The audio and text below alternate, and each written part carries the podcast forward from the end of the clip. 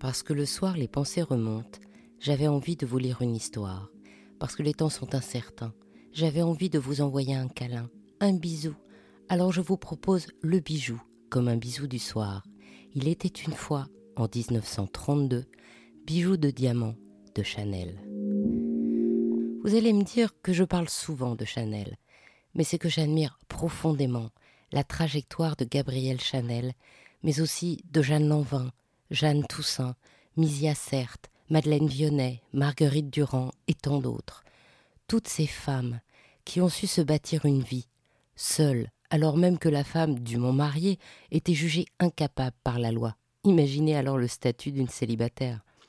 Ces femmes qui ont créé des entreprises alors que la loi ne leur permettait pas d'ouvrir seule un compte bancaire, ce qui n'arrivera pour mémoire qu'en 1965. Ces femmes ont révolutionné leur monde. Dans la mode, la joaillerie, la presse, non seulement elles ont apporté un souffle nouveau pour les femmes parce que c'était des femmes, mais aussi parce qu'elles étaient créatives, imaginatives, anticipatrices, et elles ont osé et réussi ce que personne n'avait réalisé avant elles. Si j'aborde la collection de joaillerie que Gabrielle Chanel a présentée en 1932, c'est parce que je pense que cette manifestation, atypique à son époque, et typique de son audace, est aussi représentative du renouveau et des nécessaires adaptations qui nous attendent aujourd'hui. 1932, c'est pêle-mêle l'année du bras de fer avec l'Allemagne qui ne veut plus ou ne peut plus payer les réparations de guerre. C'est la fondation du Royaume d'Arabie saoudite, la création de l'Union des travailleurs nègres en Afrique, la guerre entre la Chine et le Japon. C'est un monde qui craque, c'est un monde en crise économique depuis le krach boursier de 1929, qui devient un effondrement économique international. Et ces difficultés entraînent des changements sociaux profonds, la montée des extrémismes, la défiance à l'international et la xénophobie qui amènera à la guerre. On peut donc se référer à ces conséquences en analogie avec ce que nous vivons. Dans ces circonstances, se lancer dans la joaillerie peut sembler dingue, risqué et même non approprié. Et c'est pourtant ce que décide Gabrielle Chanel. Elle qui s'est fait connaître par ses bijoux faux, ses fausses perles qu'elle mélangeait au vrai, elle décide de créer une collection en diamants. Ce qui est sûr, c'est que c'est la seule intrusion en haute joaillerie de son vivant, car le département joaillerie ne sera créé qu'en 1993. Cette action avait donc un sens, car Gabrielle Chanel est très souvent visionnaire. Après tout, son tailleur, sa petite robe noire, son pantalon n'avaient pas plu à leur sortie, un petit peu trop en avance. Alors si elle crée cette collection unique de joaillerie, c'est parce qu'elle est persuadée qu'en période de crise, on se retourne vers des valeurs fondatrices, l'authenticité, l'innovation et la solidarité. Tout d'abord, l'authenticité. Ces matériaux sont authentiques, des vrais diamants et du platine. Aucun mélange entre le vrai et le faux, au contraire de son style habituel. Elle s'inspire de son ADN propre, les étoiles, la lune, la croix de Malte, qu'elle porte en elle depuis son enfance, en compagnie des religieuses à l'abbaye d'Aubazine en Corrèze. Aujourd'hui, on dirait qu'elle a retrouvé en elle ses valeurs fondamentales. Elle a su se baser sur les éléments de langage qui constituent son vocabulaire stylistique comète, étoile, soleil, frange, fontaine, ruban et plume, et les a déclinés en bijoux. Toute seule, et envers tous, elle a su créer son ADN de marque et sa joaillerie en one-shot constitue son identité de marque, l'adaptation au temps, la ténacité et la thésaurisation sur les savoir-faire d'excellence. Maintenant, explorons l'innovation.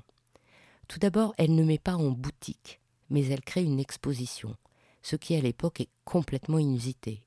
Ensuite, ces bijoux ne sont pas disposés dans des écrins mais sur des mannequins de cire. Pour l'époque, mettre en scène son produit en portée véritable est une révolution. Aujourd'hui, on pourrait traduire par Elle a révolutionné l'espace de vente et l'expérience client. Bien sûr, il y a un diadème, un bijou de cheveux, un sautoir, les pièces nécessaires de l'époque. Mais son credo de ne pas enfermer la femme dans une armure et de lui rendre sa liberté de mouvement, qu'on connaît très bien dans sa couture, elle le décline en joaillerie il y a un véritable travail sur le sens du bijou et sur le porté des bijoux qui est très novateur pour l'époque. La palette chromatique est unique, le blanc. Les formes sont simples et épurées, et ce n'est pas l'époque. Les fermoirs sont supprimés, et les pièces sont transformables. Il y a même une bague entre doigts ouverte dans sa collection, ce porté que l'on ne revoit que depuis seulement quelques années. Enfin, développons la solidarité. L'exposition de bijoux de diamants est payante 20 francs à l'époque, ce qui voulait dire qu'elle était ouverte à tous et qu'elle devait être considérée comme un art et non un acte marchand. Et ces fonds sont dédiés à deux œuvres, la Société de la Charité maternelle de Paris et l'assistance privée à la classe moyenne, toutes les deux reconnues d'utilité publique. Gabriel Chanel avait déjà compris que dans les temps difficiles, la solidarité doit exister et que les premiers à pouvoir et devoir l'exercer sont ceux qui représentent la puissance et le luxe, comme on le voit aujourd'hui. En janvier 2012, la maison Chanel présentera une collection 1932 inspirée de la joaillerie de Gabriel Chanel.